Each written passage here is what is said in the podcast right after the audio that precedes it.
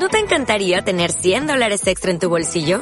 Haz que un experto bilingüe de TurboTax declare tus impuestos para el 31 de marzo y obtén 100 dólares de vuelta al instante. Porque no importa cuáles hayan sido tus logros del año pasado, TurboTax hace que cuenten. Obtén 100 dólares de vuelta y tus impuestos con 100% de precisión. Solo con Intuit TurboTax. Debes declarar para el 31 de marzo. Crédito solo aplicable al costo de la presentación federal con TurboTax Full Service. Oferta sujeta a cambios o cancelación en cualquier momento. Oh Dios, disponemos este tiempo para que tú ministres a tu iglesia en este lugar. Te pido que nos des de tu gracia para recibir tu palabra con un espíritu de entender el consejo, Señor, la enseñanza que tú nos dejas. Te pido en esta hora, oh Dios, que tú seas ministrando nuestros corazones.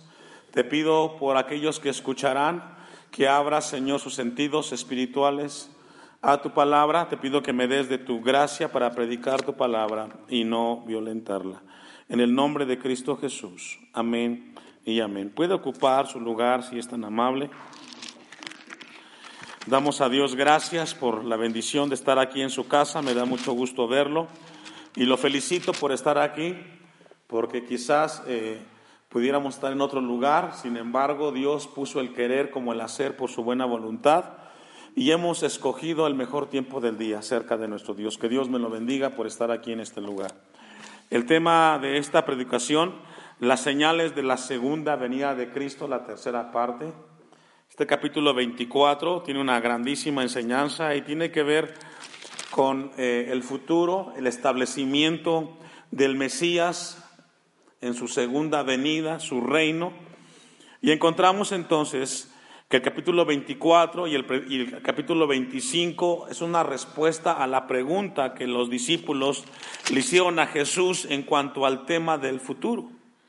En Mateo 24, 1 dice, cuando Jesús salió del templo y se iba y se acercaban sus discípulos para mostrarle los edificios del templo, respondiéndole, él les dijo. Y encontramos entonces que en el versículo 3, y estando él sentado en el monte de los olivos, los discípulos se le acercaron aparte diciendo, dinos cuándo serán estas cosas y qué señal habrá de tu venida y del fin del siglo. Como en el tiempo de antaño, los discípulos estaban inquietados por el futuro, la, iglesia, el ser humano del, tipo presente, también está inquietado por el futuro, qué pudiera suceder. Y nos toca como eh, vivir un tiempo importante, recordaba mucho el Salmo 72, cuando Asaf vio a su alrededor cómo la gente eh, se enriquecía, la gente que se portaba mal, dice Asaf, le iba bien y prosperaba. Y comenzó a sentir envidia, dice Asaf, de los arrogantes, de los malhechores, hasta que luego dice a la mitad del Salmo 72, hasta que entré en el templo y me di cuenta al fin de ellos. Y es así como esta tarde nosotros llegamos a este lugar. Quizás hemos visto cualquier cantidad de, cosas fuera de la casa del Señor, algunas que nos, que nos oprimen, otras que nos llevan a reflexionar, pero Dios quiere esta tarde darnos a nosotros un panorama de lo que será el tiempo futuro, hermanos. El capítulo 24 y 25 encierran eh, algunas señales que vendrán y que nos mostrarán los tiempos finales. El versículo 3 nos habla del fin del siglo y nos habla del fin de la era del hombre en esta tierra. Y hacia allá se dirigen las respuestas de Jesús. Hace ocho días iniciamos a señales de, eh, que nos mostrarían la venida o la segunda venida de Cristo. Hace ocho días vimos que la, la, primera señal que, encontramos en el mensaje de Jesús es la señal del engaño, ¿se acuerda? Iniciamos en el versículo 4, donde Jesús les dijo, mirad que nadie os engañe. Y Jesús entonces les habla a, a sus discípulos en ese momento que una de las señales de parto, la primera señal sería el engaño. Más que nunca el hombre comenzaría a buscar de Dios y cada vez que el hombre busque más de Dios, se van a levantar gente que busque a esos hombres. Eh, a mí me cuesta trabajo entender que en el tiempo presente cristianos se muevan de un lado a otro buscando cosas de Dios, Cuando Dios no está allá ni está en otro lugar, está donde tú lo buscas de corazón. Ahí está el Señor. Quizás lo que, lo que inquieta al hombre son los milagros y quisieran ser parte de ellos. Pero Jesús nos advierte esta tarde que el primer dolor de parto que sufrirá antes de la venida de Cristo será el engaño. El hombre se levantará como respuesta del mismo hombre.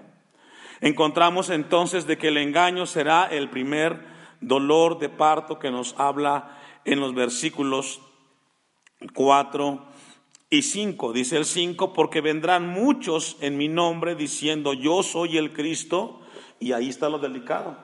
¿A cuántos? Muchos se engañarán. Ahora, si, si logra ver, este versículo 4 y 5 no está dirigido a los gentiles, bueno, a los mundanos, por decirlo así está hablando en relación a los creyentes, a los cristianos. Porque luego a partir del versículo 6, 7, 8 y 9, eh, eh, hasta el 8, perdón, habla de lo que sucederá fuera de la iglesia, que tiene que ver con, con la gente que no es cristiana, con la gente que está allá afuera, la parte secular. Pero en el versículo 4 y 5 el primer dolor de parto será mostrado dentro de aquellos que se consideran cristianos o creyentes. Y dice que será el engaño el primer dolor de parto. Número dos, el segundo dolor que vamos a ver en esta tarde es la oposición. La oposición. Encontramos que primero vienen los engañadores, que se ofrece el hombre a sí mismo para resolver los problemas del mismo hombre. Y sabe que en la actualidad el, mundo está listo para eso. Hoy, en el siglo XXI, 2018, el mundo, la sociedad de nuestro tiempo ya está preparado para que venga un hombre a resolver los problemas que tenemos como sociedad. Si logra ver aquí en México como nación, ahora que estamos con la cuestión política, usted ve como cuánta gente sigue a esos candidatos. Son miles de personas. Pregunta, ¿qué buscan ellos? ¿Sabe qué? La solución a sus problemas. Ahí está.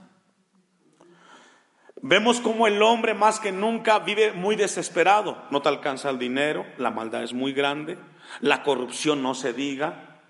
Hay muchas violaciones a las leyes del ser humano y el hombre de manera desesperada busca una solución.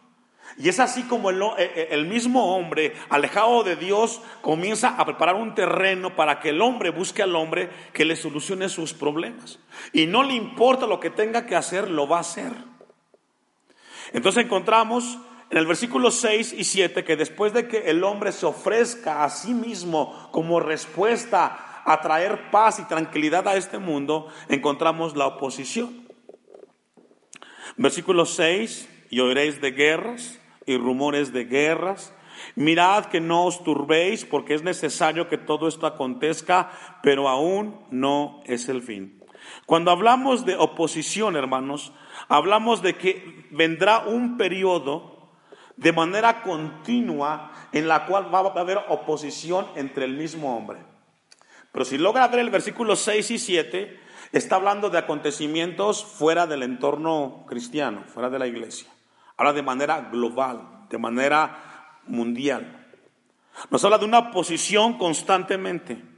Y usted preguntará, bueno, pastor, desde que yo me acuerdo hay guerras.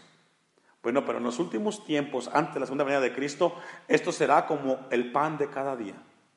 Un país que nunca estuvo en conflicto entrará en conflicto con otro país. Y el país que no está en guerra, habrá rumores de guerra.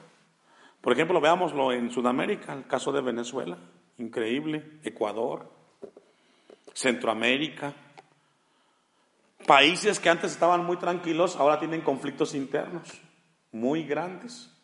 Y lo que nos habla el versículo 6 y 7 es que la oposición comenzará a involucrarse el mismo hombre a tener conflictos no solamente personales, sino también como gobiernos. México mismo ahorita tenemos una, una situación con Estados Unidos por la cuestión de la frontera. Quieren poner un muro. Cuando por muchísimos años la relación con ese país estaba muy tranquila, ¿verdad? Bueno, ahora comenzamos a ver eso. Lo que nos habla el versículo 6 y 7 es de que comenzará acerca de que en el tiempo futuro, en la segunda venida de Cristo, cada vez más el tema de las guerras entre pueblos y gobiernos será cada vez más constante. Y el que no está en conflictos estará muy listo para entrar y ser involucrado en ellos. Daniel capítulo 11, versículo 40, vaya buscándolo. Cuando dice el texto, el verbo oír, ese verbo, ese verbo da la idea de que algo será continuo. El verbo oír en Mateo 24, 6 que dice, y oiréis de guerras, ese verbo oír da la idea o el significado que la mayoría de la gente en los últimos tiempos tendrá que escuchar continuamente las noticias de que habrá conflictos bélicos entre los países y los gobiernos. Continuamente escucharás rumores de guerras, escucharás de las naciones luchando entre sí, palabras, mensajes que suenan que constantemente habrá una lucha entre una nación y la otra. Daniel 11:40 dice, pero al cabo del tiempo, esa palabra es muy importante, al cabo del tiempo significa el final de la humanidad. Pero al cabo del tiempo el rey del sur condenará contenderá con él, y el rey del norte se levantará contra él como una tempestad, con carros y gente de a caballo y muchas naves, y entrará por las tierras e inundará y pasará. Daniel escribe el tiempo profético y hace referencia los últimos tiempos del hombre en esta tierra. Se levantará, dice el rey del sur. Se levantará y peleará contra el rey del norte y habla de cómo será esa guerra versículo 41. Bueno, antes de leerlo, aquí hace referencia eh, a Europa, hace referencia a lo que es Rusia, China. Dice el 41, entrará a la tierra gloriosa y muchas provincias caerán, mas éstas escaparán de su mano Edom y Moab y la mayoría de los hijos de Amón extenderá su mano contra las tierras y no escapará el, país de Egipto.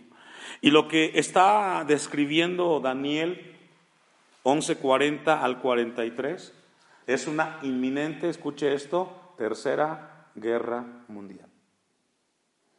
Versículo 42 Extenderá su mano contra las tierras y no escapará el país de Egipto, y se apoderará de los tesoros de oro y plata y de todas las cosas preciosas de Egipto, y los de Libia y de Etiopía le seguirán, pero noticias del oriente y del norte lo atemorizarán y saldrán con gran ira para destruir y matar a muchos.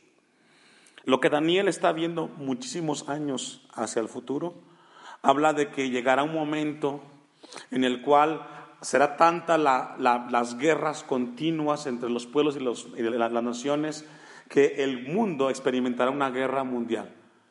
Somos conocedores de dos. La última fue devastadora. Hoy no está el hombre lidiando con tanques ni aviones. Hoy en la actualidad, cuando se habla de guerra entre países, se habla de armas nucleares. Y eso sí es muy alarmante. Si nosotros nos espantamos con lo que pasó con los judíos en la Segunda Guerra Mundial, lo que pudiéramos ver en la actualidad es una cuestión que devastaría mucho, mucho territorio de la tierra en la cual vivimos nosotros en la actualidad. Lo que leímos en Daniel es una profecía, tiempo final, porque todo comienza en Daniel 11:40, pero al cabo del tiempo, haciendo referencia al tiempo final, vendrá una guerra en la cual muchos pueblos estarán involucrados en ella. Zacarías capítulo 14, versículo 1 y 2, nos habla también de este momento. Son profecías que nos habla de que en los tiempos finales de la humanidad vendrían acontecimientos constantes de fricciones y luchas. Usted me alcanza Zacarías 14, 1. He aquí, el día de Jehová viene y en medio de, de ti serán repartidos tus despojos porque yo reuniré a todas las naciones para combatir contra Jerusalén y la ciudad será tomada y será saqueada las cosas, las casas y violada las mujeres y la mitad de la ciudad irá en cautiverio, mas el resto del pueblo no será cortado de la ciudad. Y habla que también ese momento en el cual haya guerras entre las naciones, también Israel como nación sufrirá también las acechanzas de esas guerras y ese rumores de guerras. Solamente como dato, Ageo 2, 22 y 23 también nos habla de una profecía que se cumplirá en lo que Jesús dio la respuesta del mensaje en el Sermón del Monte. Así es de que habría grandes oposiciones. Versículo 6 de Mateo 24. Oiréis, oiréis de guerras, es decir, será un tema recurrente constantemente, países en conflictos y rumores de guerras. Versículo 6, la segunda parte dice, mirad que no, ¿qué dice hermanos? La palabra es tromai en el griego, significa no se alarmen. Todo esto es necesario. Las guerras, las luchas, los conflictos de los países hoy es resultado del pecado que hay en el hombre. Hoy el hombre no quiere saber de Dios. ¿Se ha preguntado usted por qué al hombre no le interesan las cosas de Dios? Tienen todas las facilidades, hermano. Todo lo tienen. Pero hoy más que, el, hoy más que nunca el hombre no le interesa un compromiso con Dios. Aún dentro de la misma iglesia hay gente que solamente quiere venir cuando sienta ganas. Pero el seguir a Cristo no es de ganas, es de compromiso. Así. Las cosas de Dios no es cuando tú gustes o cuando tú quieras. Jesús dijo, el que no es conmigo contra mí no es. El que no es conmigo contra mí es. El que no me sigue y toma su cruz todos los días no puede ser mi discípulo. Pero en el tiempo presente, el cristianismo de hoy vive, vive algo muy diluido. Sabe que eh, eh, tengo por ahí un testimonio con una familia que, que quiere congregarse en la iglesia de Morelos. Pero ¿qué cree? Después de que asistió un par de veces, eh, me dice, pastor, yo estoy muy bien como estoy, yo quiero estar en mi casa, pero quiero que me contemplen en, la iglesia como parte, pero no voy a ir. Le digo, ¿y cómo está eso? Explícamelo porque no lo entiendo. ¿Tienes ganas o no tienes ganas de seguir a Jesús? Porque el decir que quieres ser parte de la iglesia y no quieres asistir, pues habla de que tienes algo por ahí que no está bien. Entonces dice el texto, no os turbéis, porque es necesario que todo esto acontezca, pero aún que dice, no es el fin. Encontraremos entonces que una segunda señal de parto es una oposición. Una tercera señal de parto que encontramos en el capítulo 24 es la devastación. Devastación. Versículos 7, 8. Porque se levantará nación contra nación y reino contra reino, y habrá pestes y hambres y terremotos en diferentes lugares. Primero el engaño, luego la oposición. Por tercer lugar, la devastación. Nos habla de hambrunas, de terremotos, y en los últimos años hemos visto cualquier cantidad de terremotos en todas las partes del mundo, hermanos. Como que cada vez es más seguido escuchar de terremotos. Inclusive el hombre llega a pronosticar que tal día va a haber un terremoto y nos tiene en alerta. Ahora, aquí lo, el asunto que, del mensaje es que al final del texto 7 dice que será, ¿en dónde hermanos? En diferentes lugares. ¿Sí logra verlo? Versículo 7 al final. Y terremotos en diferentes lugares continente americano, europeo, africano, en el norte, en el sur. Por todos los lugares habrá acontecimientos. Hay mucha hambruna, hay mucha hambre en la, en la tierra, el hombre hace un esfuerzo muy grande. Mire, Marcos 13, 8 y Lucas 21, 11, que de manera paralela escriben este mensaje del Sermón del Monte. Vamos a, leer lo que Marcos 13.8 y Lucas 21.11 nos habla. Dice Marcos 13:8, porque se levantará nación contra nación y reino contra reino, y habrá terremotos en muchos lugares, y habrá hambres y alborotos, principios que dice de dolores honestos. Cuando usted ve en televisión que en, el, que en Europa, que en Asia, que en África hay acontecimientos de esto, es un sinónimo de que nos estamos acercando al final de los tiempos. Tenemos que afianzarnos más en el Señor. Tenemos que abrazarnos más de la fe en Cristo Jesús. Dice Marcos, y habrá hambres y, y alborotos. México no se, no se diga. En la Ciudad de México por, todos, por todas cosas hay huelgas, caminatas. Hace la semana pasada, la famosa marcha cristiana por la fe en el centro del país, allí en la Ciudad de México, eh, uno dice, bueno, por todos lados marchas, pero no es más que todo se está dando para, porque son señales de la venida de Cristo, hermanos.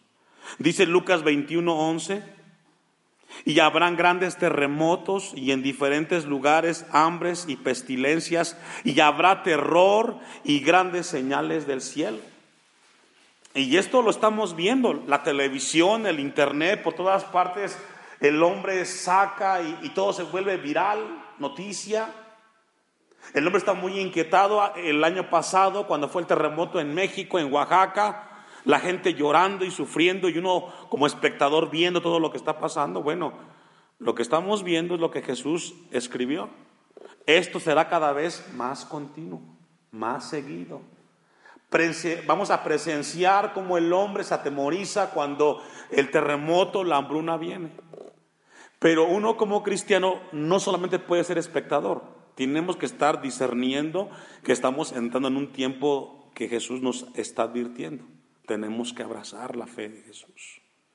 No es para correr igual que ellos, buscando cómo solucionar las situaciones. Tenemos que acercarnos a Dios. ¿Sabe que esta tarde lo más fácil era quedarnos en casa, cierto? Está lloviendo. No tengo ganas.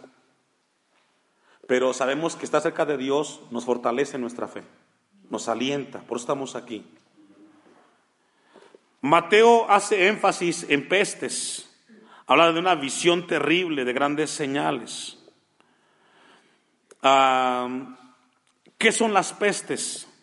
La palabra es loimoi y nos habla de enfermedades y de plagas, hermano. Hoy más que nunca tenemos cualquier cantidad de enfermedades de los seres humanos. Por todo nos enfermamos. ¿Se ha preguntado por qué últimamente hay más enfermedades que antes? No alcanzan las medicinas. Los hospitales están llenos. Los, los, doctores no se dan abasto. Las salas de emergencia siempre llenas. Nos habla de que el hombre comienza a experimentar continuamente más y más plagas, más, más enfermedades que antes no se veían. Yo escucho hermanos o personas de 60, 70 años y dicen, antes no había tantas enfermedades, hoy las hay. La palabra pestes, loimoy, nos habla de plagas y enfermedades vistas por los hombres que te aterrorizan. Es lo que hace referencia. La palabra peste también produce como resultado fobia, el SIDA, el cáncer, cada vez la gente eh, se enferma más de diabetes. Antes la gente no tenía tantos esos cuadros, ahora sí. Entonces como que estamos viendo algo que antes no veíamos. Bueno, nos estamos acercando a algo que Jesús habló en su palabra, hermanos. En diferentes lugares. Vamos a ver rápidamente algunos pasajes. Apocalipsis capítulo 6, versículo 12.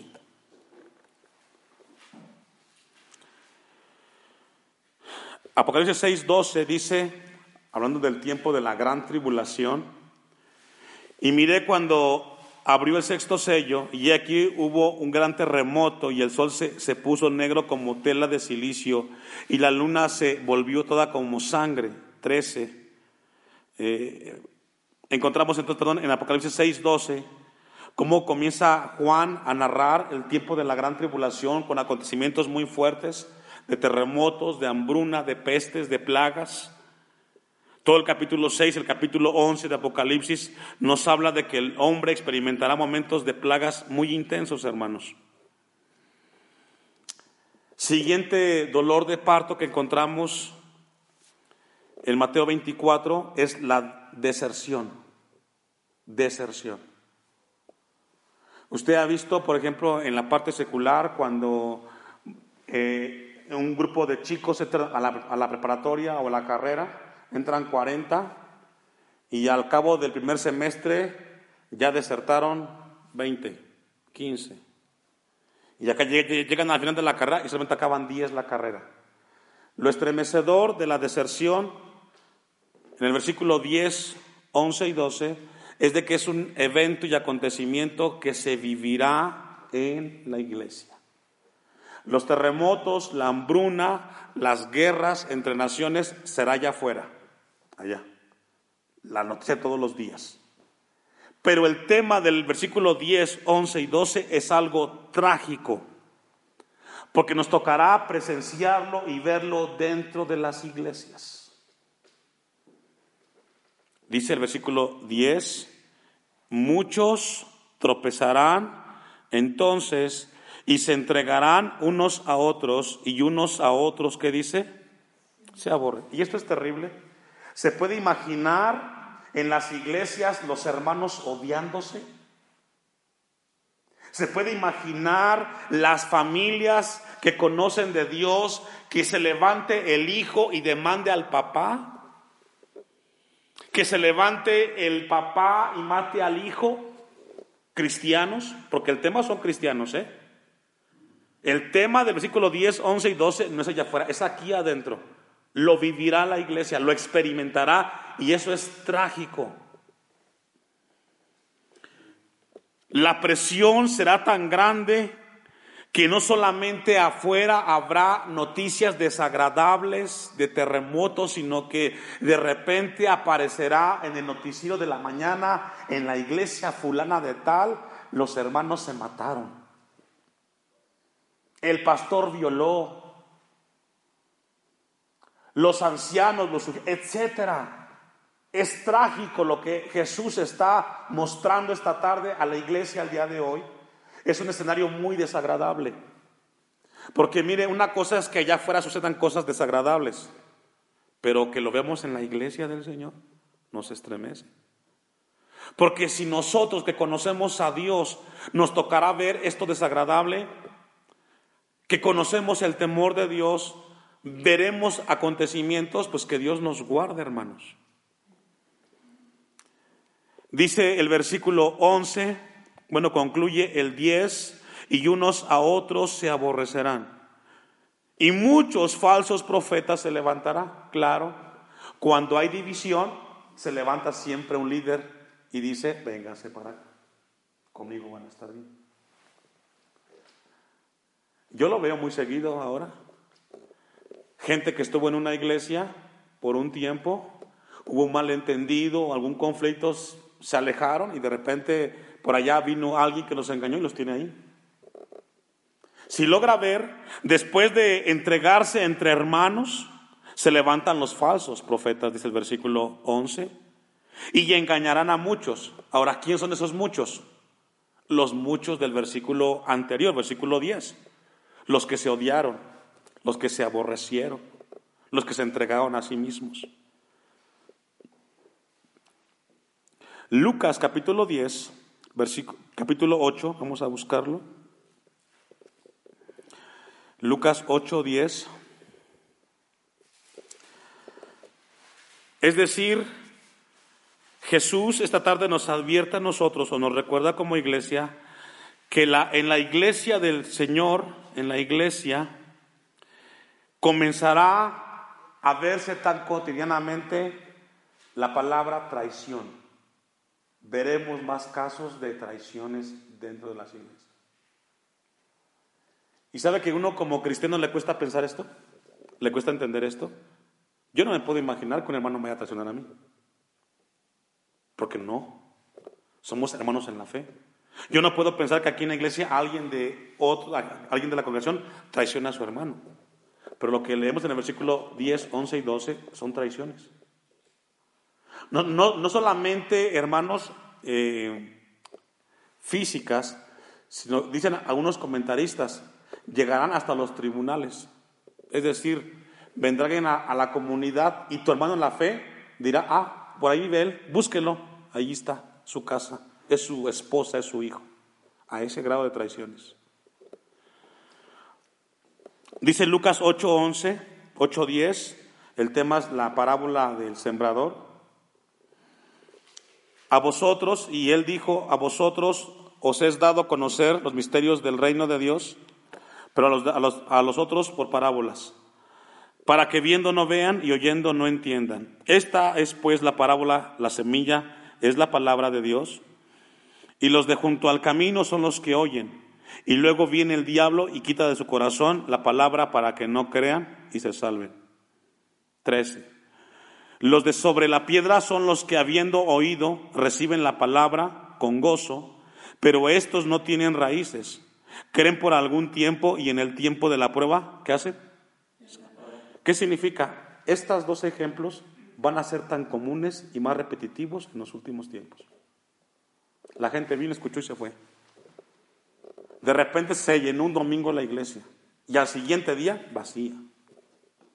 ¿Por qué se fue? No sabemos. Problemas, el enemigo. Versículo 14.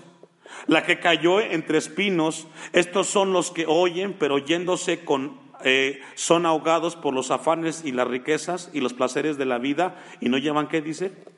Fruto. Este escenario será tan, será tan común, hermano. Vamos a ser afligidos en esa área. La gente escuchará y se irá. Y allá afuera estará. Eso es la deserción. Va a ser tan común y tan fuerte. Y uno se pregunta entonces, cuando a Jesús le hicieron la pregunta de seguirle, Jesús dijo, el que no lleva su cruz y viene en pos de mí, no puede ser mi discípulo. ¿Sabe que ese texto de Lucas 14, 23 será algo complicado ver en los últimos tiempos? La gente no, no tendrá compromiso por las cosas de Dios. Si hoy nos preocupamos como iglesia que somos muy pocos, en ese tiempo va a ser peor, hermano. Serán muy poquitos. Claro, siempre habrá un remanente de Dios, porque siempre Dios tendrá un remanente en este lugar. Siempre estaremos aquellos que busquemos de Dios. Ahora, cuando Dios nos lleva a revisar esto, hermanos, ¿cuál es la razón? ¿Sabe cuál es? Afianzarnos en el Señor. Que usted y yo no seamos de ese grupo. Que usted y yo no seamos de esa estadística, de los que se vengan, de los que se enojan, de los que entregan, sino que seamos de ellos, de ese grupo, que nos afiancemos siempre en el Señor. Amén. La deserción será muy grande, hermanos. Versículo 12 de Mateo 24, y vamos a cerrar ahí porque no nos va a alcanzar el tiempo. Y por haberse multiplicado la maldad, el amor de muchos que dice. Ahora, si cuidamos el contexto, ¿a qué grupo o a qué, a, a qué gente le está hablando? ¿A los cristianos o afuera? A los cristianos, obviamente. Es decir, el, el, asunto que estamos leyendo será dentro de la iglesia. Cuando la gente de la misma iglesia vea tantas cosas horrendas en el templo de Dios, mucha gente va a decir, no, mejor no voy al templo. Para ver esos ejemplos, mejor no voy. Dice la palabra, y por haberse multiplicado la maldad. La palabra maldad allí es anomia, significa gente sin ley gente que viola la ley de Dios y la ley terrenal. Pero aquí lo preocupante es de que habla de cristianos. Eso es lo preocupante de este pasaje. Por haberse multiplicado la gente sin ley, la gente que no respeta las leyes, se va, se va, se va a enfriar el amor. ¿Dónde? Dentro de las iglesias. ¿Sabe que cuando revisaba esto antes, hoy por la tarde, pensaba, yo dije, Señor, ayúdame y guárdame. Porque es muy fácil enfriarse, hermano. Eso es muy sencillo. Levantarse es el problema. Dejar de tú asistir a las cosas de Dios, pues es muy fácil.